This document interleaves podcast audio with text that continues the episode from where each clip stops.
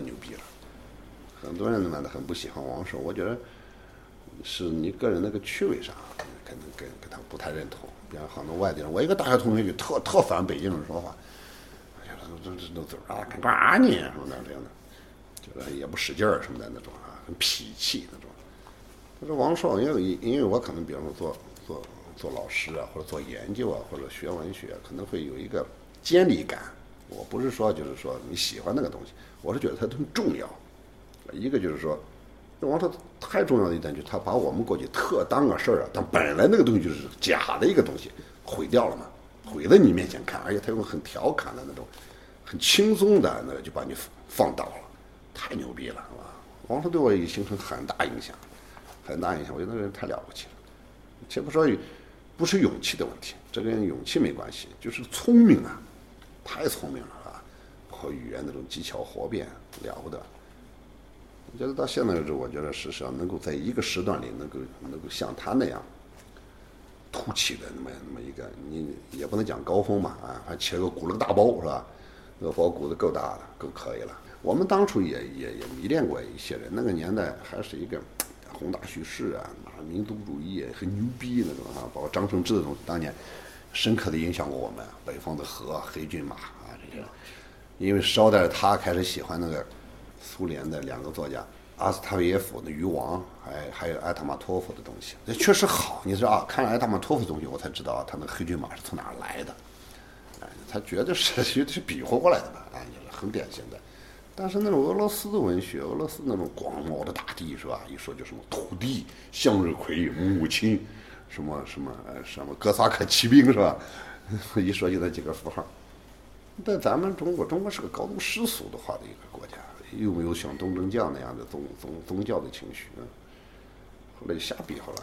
当然后来才慢慢明白这点，但是在那个年代很受这个东西鼓舞啊。我们有振兴中华呀，怎么怎么的，轮得着咱吗？对吧？轮不着啊。也是后来岁数大了，莫言看莫言东西跟我老家太近了，开车一个半小时吧。他那里边讲的，但是阿成对他评价很高的，但是我个人呢，倒。倒一般，你可能离得太近。还有一个就是，它里边有很多那种神神鬼鬼的东西啊。很多人说说受魔幻现实主义影响，我倒觉得不是那么理解的。他魔幻现实主义东西真的对我影影响也很大。其实对我影响比较大的，反倒不是他那个什么《百年孤独》，是那叫《帝王的没落》那本书对我震动特别大。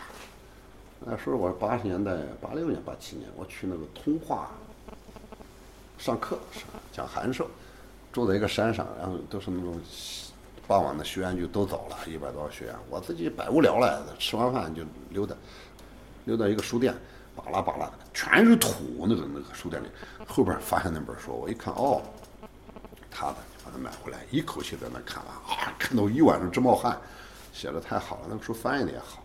那是在通化看的那本书，我印象那个时候，春节刚过后啊，满地泥泞，下了雪都化了。通通化女的，你们在座有吗？没有吧？化妆，脸是白的，脖子是黑的，就跟戴个面具似的啊。穿的雨靴上面都有花，那个年代印象特别深刻。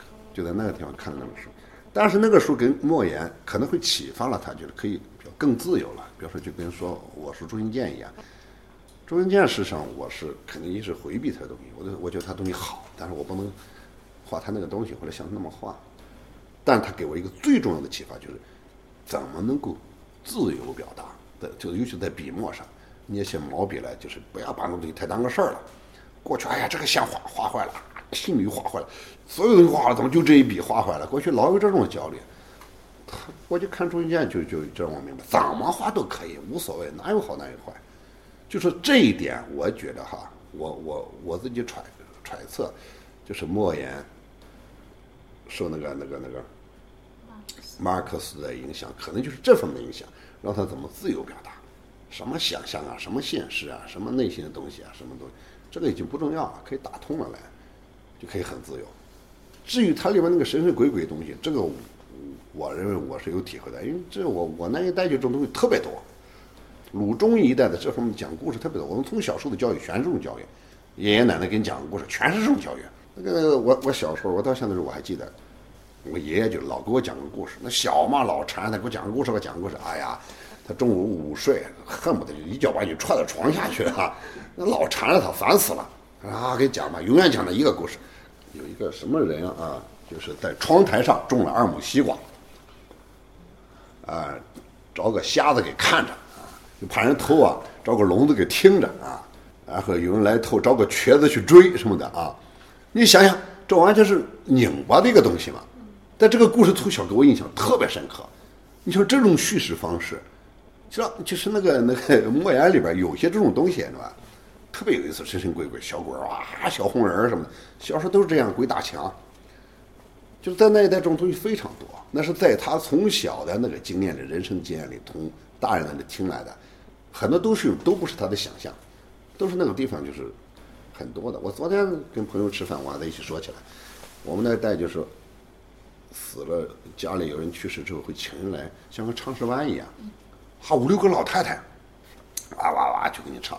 这老太太一个字都不认得，叙事诗一人一句，一人一句，唱一个多小时，不带重样的，就讲了个故事。我昨天还还给她讲了个故事啊，讲了一个很悲惨的故事。其实是，哎呀，多么多么不容易，一个一个小伙子从小他妈就死了，他爸娶了个后妈，怎么虐待他？他还有个妹妹。